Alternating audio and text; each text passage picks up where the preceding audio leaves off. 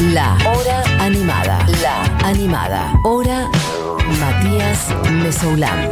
Futurock. Vamos a meternos en lo que es el mundo de Trent Reznor, el mundo de Nine Inch Nails y los primeros, los primeros dos discos. Los primeros dos, larga duración. Ha salido en el 89 y en el 94. Uno es Pretty Hate Machine y el otro es The Downward Spiral. Así que di cuando quieras la primera canción. Porque hoy pintó esto. Hoy pintó industrial, hoy pintó oscuro, hoy pintó un poquito de synth pop y también un poquito de, bueno, de podredumbre industrial. Hay un poco de cada cosa en ambos discos.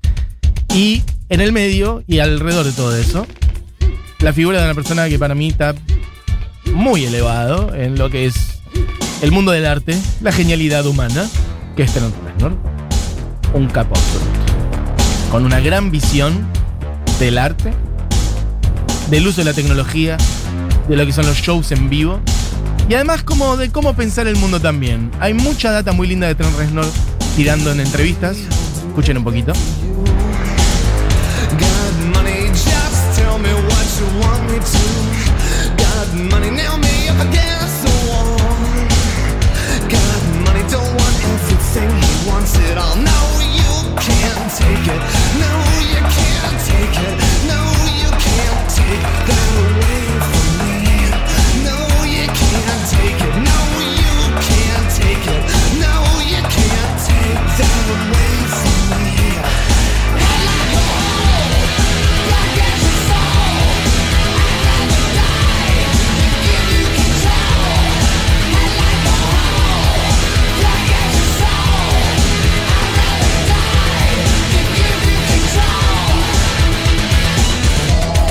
Bueno, una linda podredumbre, pero a la vez igual un poquito pop está. Mm, Alguien podrá detectar ahí un sonido medio sin pop, casi de, poch, de Pitch Modesco, ¿no? Por la época también, sobre todo en este primer disco.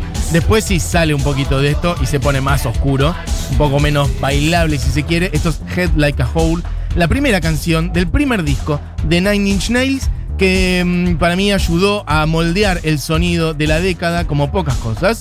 Eh, estamos hablando de una banda que en realidad es solamente tal cosa cuando se presentan en vivo. El proyecto es prácticamente Trent Reznor, sobre todo en el primer disco que él grabó prácticamente todos, ampliando muchas cosas. Y después armó, como digo, una banda para poder girar y demás. El único miembro como oficial de la banda fue siempre él, salvo en estos últimos años que sumó más a Atticus Ross, con quien hace otras cosas también. Trent Reznor, fundador de Nine Inch Nails, allá en el año 88. Él nació en el 65, o sea, tenía 23 años, una cosa así. Arrancó a tocar el piano a los 10, 12, una cosa por el estilo.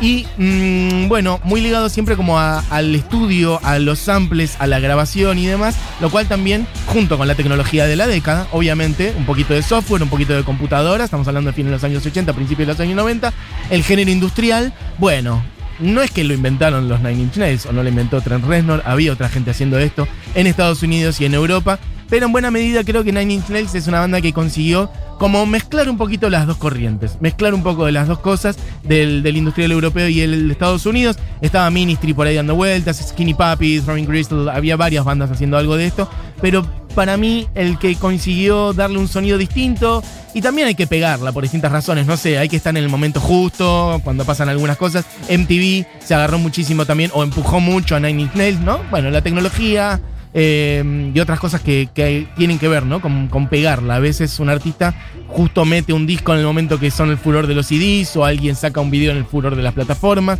o etcétera, etcétera, etcétera. En este caso, bueno, MTV empujó mucho a Nine Inch Nails al principio. Este, un tipo que, como digo, además armó también un sello, Null Corporation, e hizo música para películas. Tiene alguna otra banda también, medio lateral, que se llama How to Destroy Angels. Bueno, muchas cosas. Pero particularmente nos vamos a centrar en los primeros dos discos. Tiene muchos Nine Inch Nails. Fue tomando un camino muy largo, tiene varios EPs, pero me voy a concentrar en los primeros dos.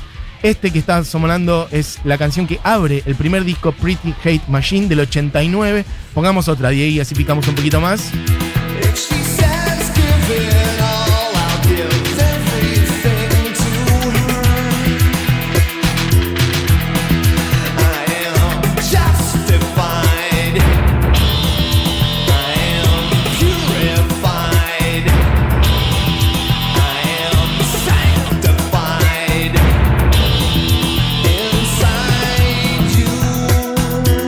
Sanctified, otra canción también del primer disco.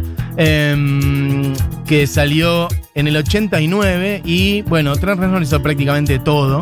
Eh, las voces, los arreglos, la edición digital, la programación de los tracks, la producción, la mezcla, la ingeniería de sonido. Este, él pensó que no iba a tener mucho rebote esto y efectivamente lo tuvo. Y bueno, mm, mucha de la gente que venía escuchando esta música dijo, ojo, acá hay algo y se engancharon mucho con eso. Y creo que además el hecho de, mm, bueno, hacer canciones más, este, ¿qué decir? Más pegadoras, más, bueno, por ahí accesibles para gente que no escuchaba esta música, hizo que se convirtiera un poquito en algo, bueno, más mainstream, ¿no? Digamos, salir de un nicho y pegarla en la general. O que mucha gente que no escuchaba, eso por ahí. Mucha gente que no escuchaba industrial empezó a escucharla por, por, por Nine Inch Nails. No es que ellos lo inventaron, no es que lo inventó Trent pero sí por ahí pasó eso. Y eso tiene gran valor. El primer disco tiene 10 canciones, dura unos 50 minutos. Y con el tiempo sacaron otros dos EP.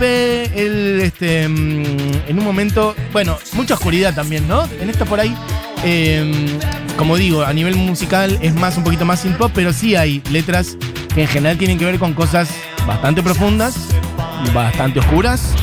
No solamente el desamor, sino, bueno, cosas como la angustia, la depresión, la muerte, mm, la violencia física, la violencia sexual, este, mm, el suicidio incluso también. Hay mucha oscuridad. Bueno, piensen fin de los años 80, principios de los años 90. En general siempre hay oscuridad en el mundo, pero en el arte de esos años está muy presente.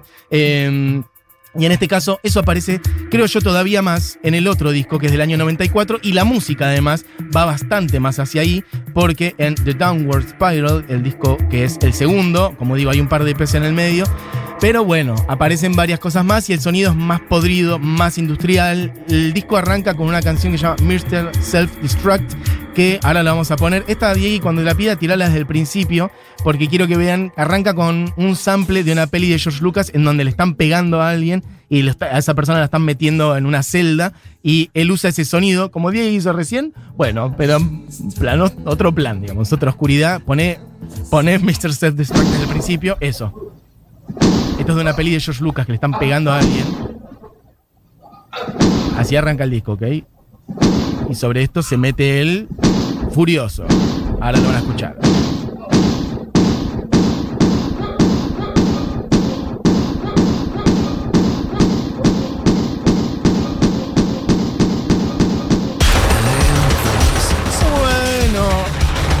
Saludo a la gente que por ahí tenía la radio del palo y le explotó. Por ahí gente que la está teniendo que bajar en la oficina. Bueno, chicos, el rock de los 90 y la podredumbre también es así. Un poquito de podredumbre hay que meter. Ayer estábamos escuchando el Cuchile y Samón y ahora estamos escuchando esto. Esto es la hora animada. Esto es Futurock. Em, bueno, ven que el sonido ya es otro. Mucho más podrido.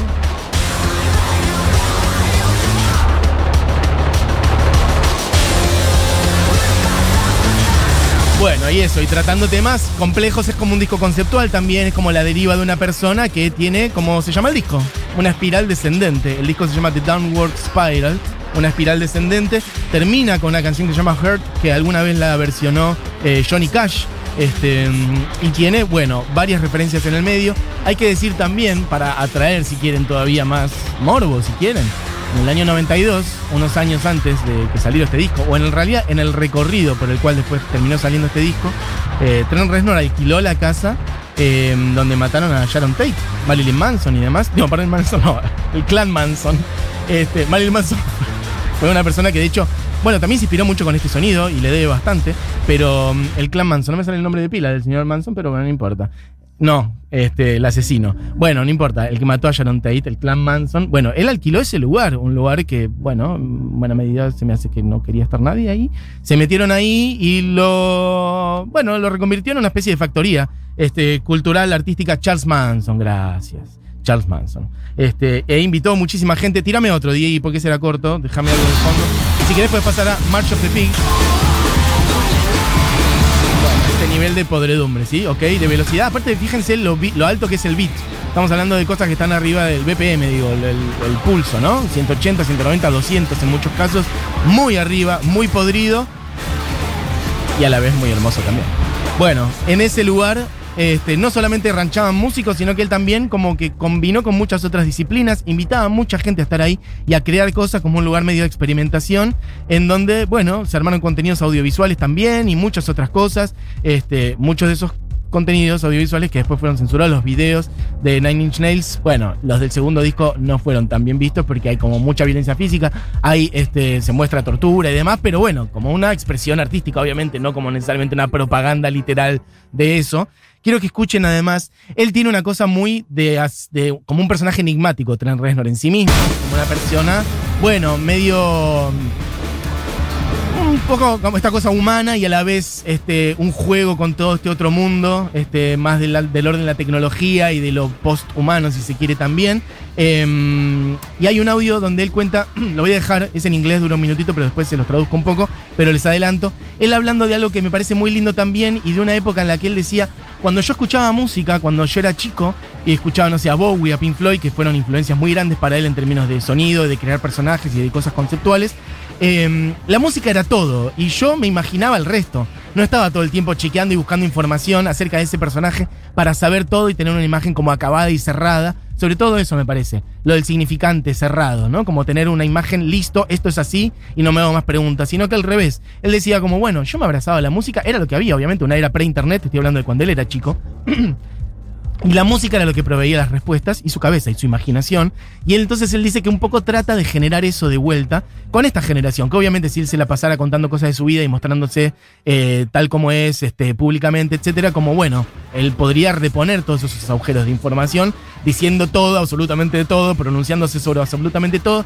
Y él dice que prefiere correrse y que la música le genere a quien se quiera acercar la respuesta que quiera encontrar. Este audio, escúchenlo porque es muy lindo y después les hago una traducción más concreta. My experience as a fan, as a kid in Mercer, Pennsylvania, whose best friend was the record player. Outside of college radio airwave and way before the internet. I learned about music. I, I would put on a record and I could relate to that song and it felt like that person knows how I feel and this is magic and I'm not alone and I've got it. And I read between the grooves and I looked at the back of the record and I didn't know what Pink Floyd looked like. I might have seen a picture in Cream magazine or something, but it didn't really matter. Right. They were gods. David Bowie was larger than life. He was an alien and he was fantastic and I filled in the blanks as to what he was, you know, and whatever his real life was couldn't live up to what I projected he was and what his role was to me. Point is, I have grown to believe that I think that um, trying to stay out of the limelight a bit, leave something to the imagination. I think an artist should be mysterious, in my opinion. The ones I've loved the most have had that element to it. Try to avoid the need to oversaturate yourself. You know, that's my take. Estudia inglés, vení al CUR. Bueno, eh, antes les decía un poquito de qué iba, ahora se los traduzco, pero lo quise dejar limpio porque además se escucha tan bien y él lo cuenta tan lindo que es hermoso. Él dice, mi experiencia como fan en la música era que el disco era mi mejor amigo. Mi reproductor de discos era mi mejor amigo y yo me relacionaba con la música y yo sentía que la música era mágica y que tal canción, yo me relacionaba con la canción y la canción me hablaba y tenía esa sensación de no estar solo y de que la música me entiende y que no me importaba quiénes eran mis ídolos en su vida real necesariamente. Dice, Bowie era más grande que la vida, larger than life. Era, era como un alien y no importaba eso. Lo que importaba era el rol que tenía en mi vida. A mí eso me parece muy interesante para pensar muchas cosas también. Eh, en el orden de la vida en la que vivimos hoy y la sobresaturación de información y juzgar y estar todo el tiempo opinando y pronunciándonos sobre todo y la cancelación de personas, etcétera, etcétera. Me parece muy interesante esto porque no es necesariamente la de hay que separar la vida de la obra, sino en el sentido también de pensar cuál es la función del arte y la función de las personas en la vida también. Y él dice lo que importaba era el rol de lo que eso a mí me generaba y hay que dejar algo para la imaginación y yo prefiero también generar ese misterio y evitar sobresaturar, dice esa palabra, con información y dejar que la gente piense también y se imagine cosas y haya un lugar para esas personas también y no todo un ego mío llenando de información esos vacíos. Hay que evitar sobresaturar. Algo que me pareció hermoso, por eso les traje ese audio.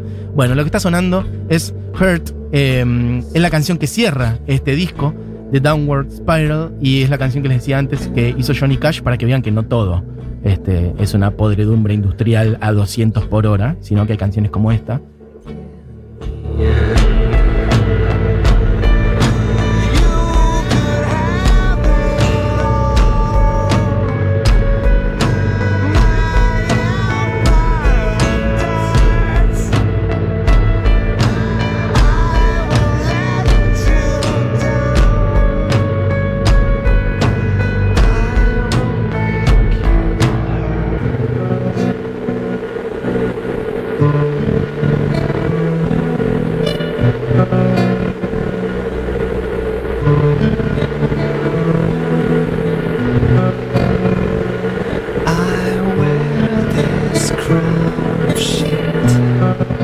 Mensajes. Voy a leer algunos que tienen que ver con Nine Inch Nails. Dice, hola, soy Chris. Definitivamente Tres Reznor es uno de los grandes genios de la posmodernidad de la música, vanguardista. Los vi en el Lulapalooza 2014. Yo estaba ahí también. Es la única vez que los vi. Creo que vinieron un par de veces más, pero, pero no los vi en las otras. Eh, se me hace Luna Park eh, y en el Club Ciudad también. Pero yo los vi en el San Isidro, en, ahí en el Lulapalooza 2014.